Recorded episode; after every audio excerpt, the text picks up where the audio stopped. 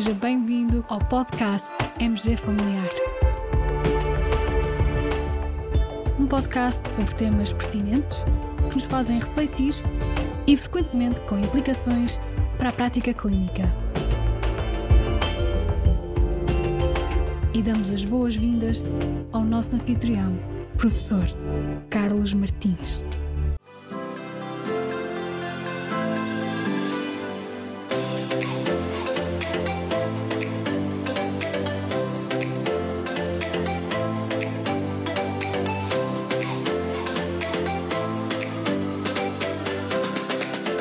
Os nossos colegas Dr. Cristiano Figueiredo, Dr. Emanuel Miranda, Doutora Rita Advocacis, médicos de família da Unidade de Saúde Familiar da Baixa, em Lisboa, tiveram a gentileza de nos enviar para partilharmos no portal MG Familiar dois documentos muito interessantes um guia para profissionais de saúde sobre a abordagem da diabetes no Ramadão, pensando nos nossos pacientes diabéticos e crentes na religião islâmica.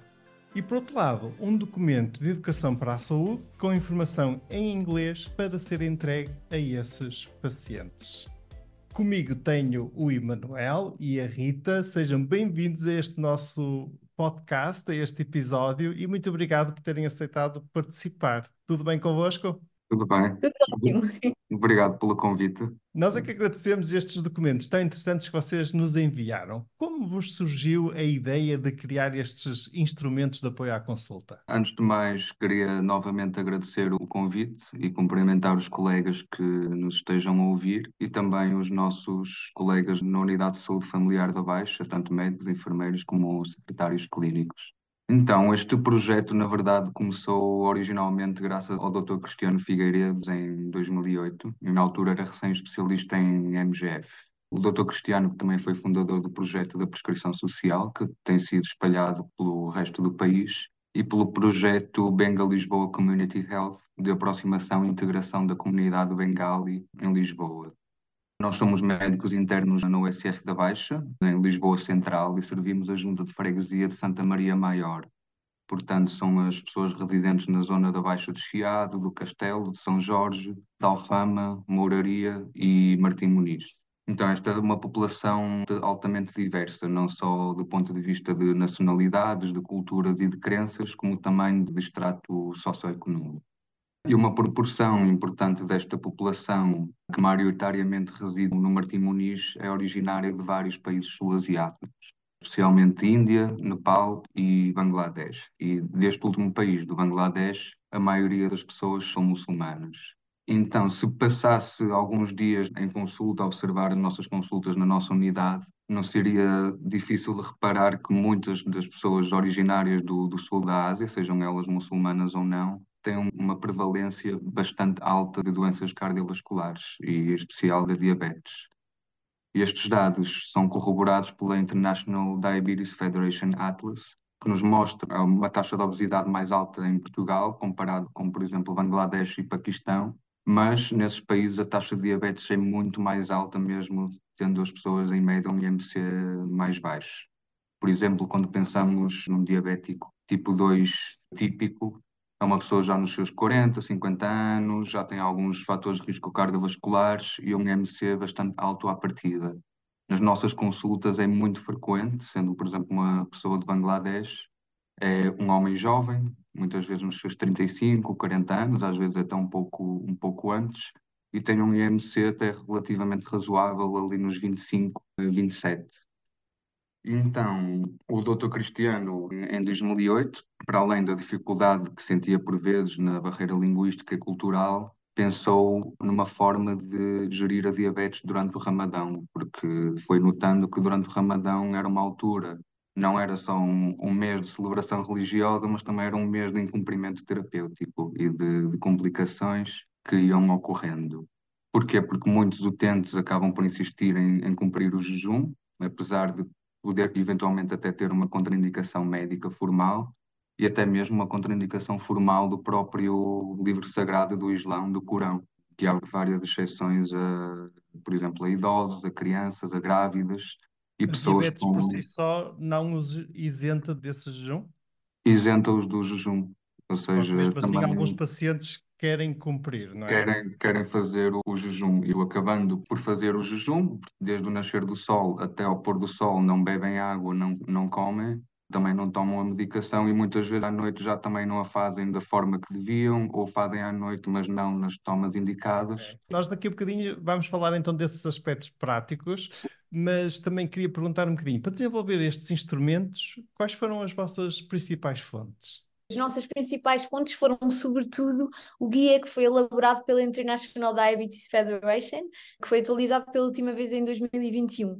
Este guia é um guia elaborado por profissionais de saúde, por médicos, mas que tem a colaboração de uma organização chamada DAR, que é a Diabetes Alliance, e que eh, corresponde a um conjunto de organizações focadas para a gestão da diabetes em vários países, que estão em comunicação com mestres da religião muçulmana e que, portanto, podem dar também o seu aval às recomendações que são feitas, porque é, sem dúvida, uma coisa importante para os nossos utentes que estas recomendações que nós fazemos sejam aprovadas, eh, entre aspas, pelo, pelos seus líderes religiosos e que saibam que aquilo que nós estamos a recomendar não é apenas uma, uma recomendação segura da nossa parte, mas também que não estarão em cumprimento para com o seu compromisso religioso. Portanto, sem dúvida que este conjunto de guidelines está disponível para todos que quiserem aceder, é, basta uma pesquisa rápida no Google. Sim, este, nós, este nós conjunto... temos o link para essas guidelines já há alguns anos aqui no portal MG Familiar, exatamente. Foi sobretudo aí que nós nos baseámos, depois acabámos por eh, ler também outros papers relevantes, também tendo em conta as diferentes orientações dos variados conselhos islâmicos, porque às vezes existe aqui uma pequena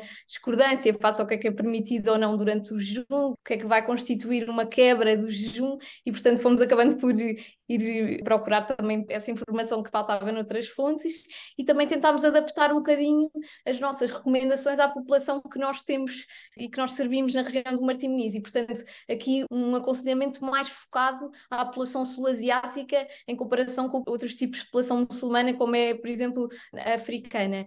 Em que é que isto implica? Porque é que estes dois tipos de etnias são diferentes aqui na abordagem dos conselhos que damos no Ramadão? Sobretudo tendo em conta a dieta nós, quando damos recomendações de dieta, gostamos de concretizar: olha, não coma este tipo de sobremesas e dizemos especificamente as sobremesas mais típicas de, de, cada região. E neste ponto é importante sabermos quais é são as iguarias mais comuns do sul da Ásia, para podermos aconselhar os nossos estudantes de uma forma mais prática que eles consigam compreender que nós de facto tivemos o interesse em ir perceber a própria dieta praticada no seu país. Muito interessante. Eu imagino que, fruto deste vosso trabalho que vocês desenvolveram e pensaram logo nas duas vertentes, em informação para os profissionais de saúde e, ao mesmo tempo, informação para os pacientes, imagino que tenham também realizado algumas ações de formação para os vossos colegas da USF. Assim foi ou estou enganado? Não, está certíssimo. E na verdade, de- desde há, há dois anos é uma tradição anual nós apresentarmos o guia não só aos nossos colegas médicos, mas também nas reuniões multidisciplinares, seja também à equipa de enfermagem e ao secretariado clínico, até porque acreditamos que neste tipo de abordagem é não só sistematizada, mas também por vezes há, digamos, oportunística, por exemplo, num gabinete de enfermagem ou na antecipação de, uma, de um agendamento de uma consulta de, de diabetes. Já agora, Emanuel, portanto, no vosso dia a dia, vocês têm uma prevalência, digamos, destes pacientes muito elevada. Sim, uh, depende obviamente da, da lista, mas, mas vamos a ver, por exemplo, na tarde de, de consulta específica de diabetes, está sempre lá presente um paciente sul-asiático. Pelo menos um, exatamente. Estes pacientes, no geral, já falam português? Como é que vocês comunicam com eles? Ou é na língua, no inglês? Ah, depende muito do, dos pacientes. Há pacientes que já temos a consulta inteira em português, outros que é em inglês, outros que também estão cá há menos tempo. Vêm com tradutor à consulta? Uh, muitas vezes ou podem trazer um, um familiar que faz de, de tradutor ou, ou, temos recurso a, ao Google Tradutor ou também à linha telefónica de, de tradução, de, de, apoio. Sim, muitas vezes é engraçado porque também estes, estes pacientes, os filhos eh, que já nasceram em Portugal já andam na escola, eh, são, a maior parte das vezes são, são pequeninos, têm eh, menos de 12 anos, por exemplo, e às vezes vêm os filhos fazer de tradutores, que, que também é engraçado, que implica aqui um, um envolvimento familiar uh, nestas consultas de diabetes, que é claro interessante. Que sim, muito interessante mesmo. Que especificidades tem a abordagem da diabetes no Ramadão e quais os principais desafios? E até ainda antes de responderem a esta pergunta, em que período do ano ocorre o Ramadão? Também para os colegas que não tenham tanta percepção desta questão. O Ramadão uh, vai variando ao longo dos anos, na verdade, vai seguindo o, o calendário lunar por exemplo, este ano vai ser, já, já falta pouco para começar, vai ser entre o dia 10 de março e o dia 8 de abril. E é expectável que o jejum possa durar mais ou menos 12 horas. Obviamente, no inverno, o jejum dura menos. Quanto às especificidades, o principal desafio não é apenas médico, termos uma abordagem competente e fundamentada na evidência científica, mas também uma abordagem cultural que nos permita que a pessoa tenha a sua vivência da sua de religião e a sua crença e que possa gerir a sua doença sem prejuízo para nenhuma de, dos, dois, dos dois panoramas. O principal desafio, por vezes, é quando temos pacientes novos ou pacientes que não abordam essa questão na consulta, então têm uma autoiniciativa para gerir a, a doença. Isso pode acabar em complicações agudas na, durante aquele mês ou a curto, médio prazo também na descompensação da doença. Há alguns que, que, como disse anteriormente, que apesar de terem uma contraindicação médica formal ou até mesmo do próprio Corão, insistem em fazê-lo. Então aí temos de ter uma abordagem mais individualizada, estratificar o seu risco e individualizar a gestão terapêutica e de, de dieta e recomendações gerais a fazer durante esse mês, pelo menos. É interessante aqui nesta parte da estratificação de risco que o Manuel falou, que recentemente esta coligação entre a DAR Alliance e a IDF elaborou uma aplicação de smartphone que está disponível para download gratuito, qualquer um consegue aceder, e em que existe um questionário rápido com 14 perguntas que demora mais ou menos uns 3 minutos a preencher e que pode ser feito antes da consulta ou na consulta com o doente e que permite colocar o nosso doente numa das três categorias de risco para o desenvolvimento de complicações durante uh, o mês do jejum. Portanto, existe a categoria de baixo baixo risco, médio risco e alto risco, de acordo com o score que o doente obtém deste questionário. A partir desta estratificação, nós vamos concluir que os doentes com médio e alto risco deviam ser desaconselhados a cumprir o jejum do Ramadão. Os doentes com baixo risco pode, poderão cumprir o jejum em segurança, sempre com acompanhamento médico, e, portanto, esta aplicação é uma boa ferramenta para a consulta para conseguirmos aplicar isto de forma mais rápida. Muito interessante. Portanto, aqui quando estamos a falar de avaliação de risco, nós estamos a falar de avaliação de risco cardiovascular, que normalmente é o que estamos mais habituados, mas estamos sim a falar do risco de complicações para estes pacientes associados ao período do Ramadão. Quando falamos aqui de complicações, de complicações é que estamos a falar?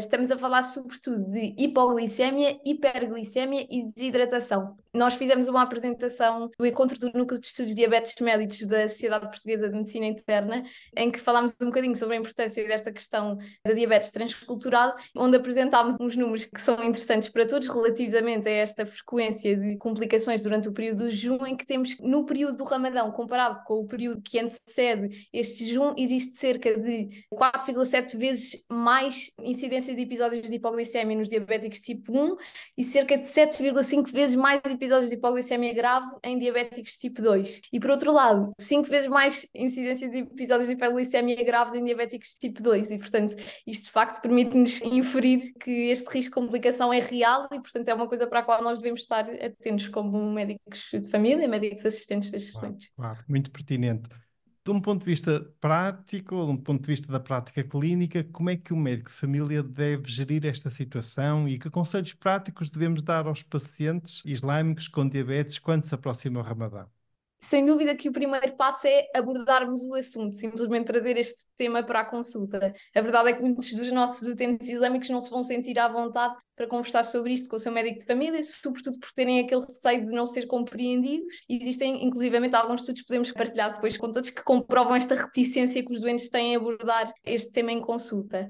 A partir do momento em que o tema está em cima da mesa, os conselhos que podemos dar aos utentes que desejam cumprir o jejum uh, têm a ver com vários aspectos práticos do dia a dia uh, e muitos deles até podem aplicar-se aos doentes também não diabéticos. São transversais, portanto, a todos aqueles que desejam cumprir o, o Ramadão. A altura ideal para termos esta conversa, portanto, a preparação do jejum do Ramadão e aconselhamento, segundo o guia da IDF, deve ser com uma antecedência de 6 a 8 semanas antes do início do Ramadão. Ora, se se lembram os nossos ouvintes que este ano o Ramadão começa no dia 10 de março, portanto, nós estamos mesmo no período, na janela de oportunidade para agora nestas próximas semanas e, portanto, desafio todos a terem atenção a este aspecto e a convocarem os doentes ou abordar este assunto de forma oportunística nas vossas consultas.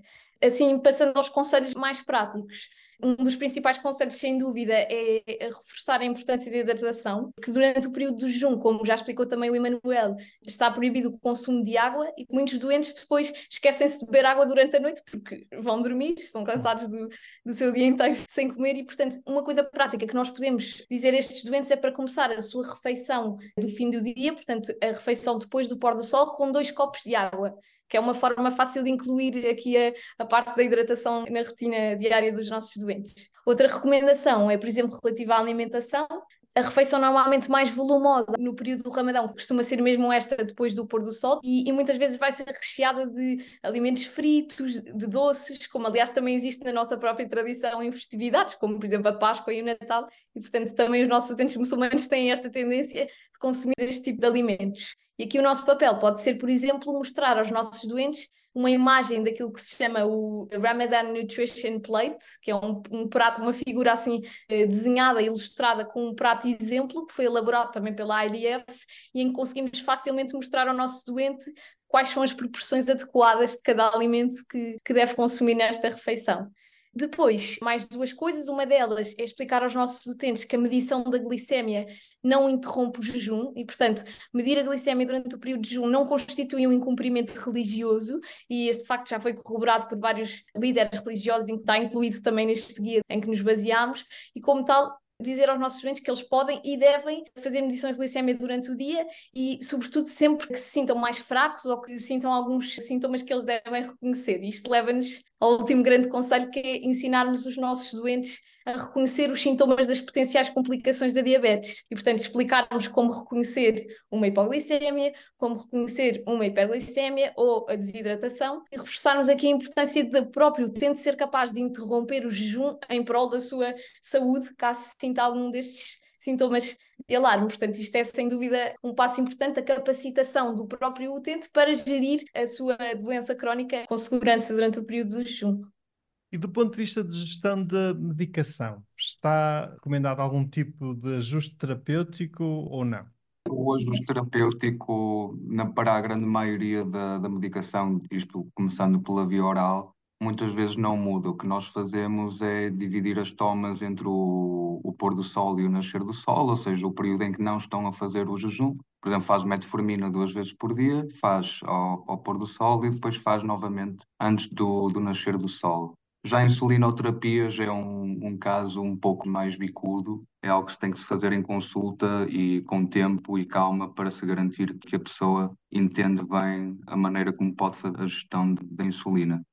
Obrigado. E faz algum sentido substituir, por exemplo, eventuais fármacos antidiabéticos orais por outros? Sim, pelas guias mais atualizadas da IDF, uh, sulfonilureias, em teoria, já não, não se usa assim tanto. Se for para ainda continuar a usar, a maior recomendação é que se usem as de última geração e evitar sempre que, que possível a glibenclamida, porque está muito mais associada a hipoglicémias durante o ramadão.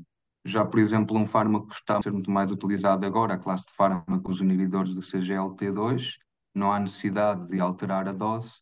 A única recomendação que há é que se deva aumentar mais a hidratação durante o período em que podem hidratar-se.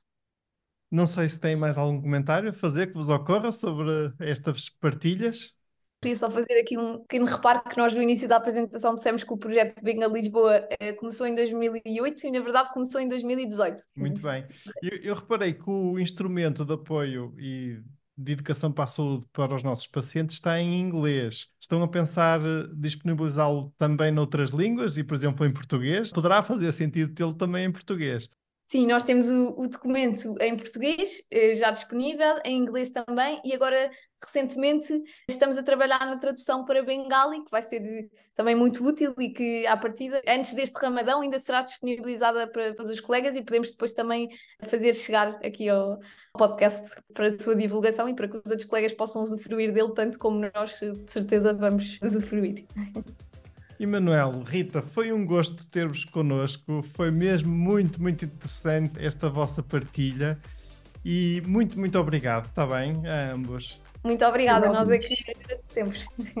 Caros colegas, com este episódio vamos partilhar estes instrumentos de apoio à consulta que aqui foram mencionados. Também o link de acesso à tal aplicação móvel de apoio para a estratificação do risco e muito obrigado por nos ouvirem. Fiquem bem, continuem bem. Até ao próximo episódio.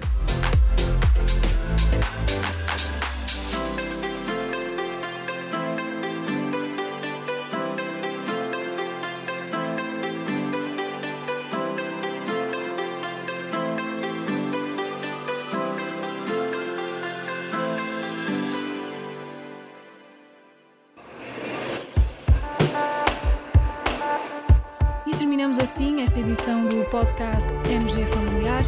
Muito obrigada por nos ouvir. Se desejar completar a sua leitura, muitos dos conteúdos abordados neste podcast estão disponíveis em www.mgfamiliar.net. Até ao próximo episódio.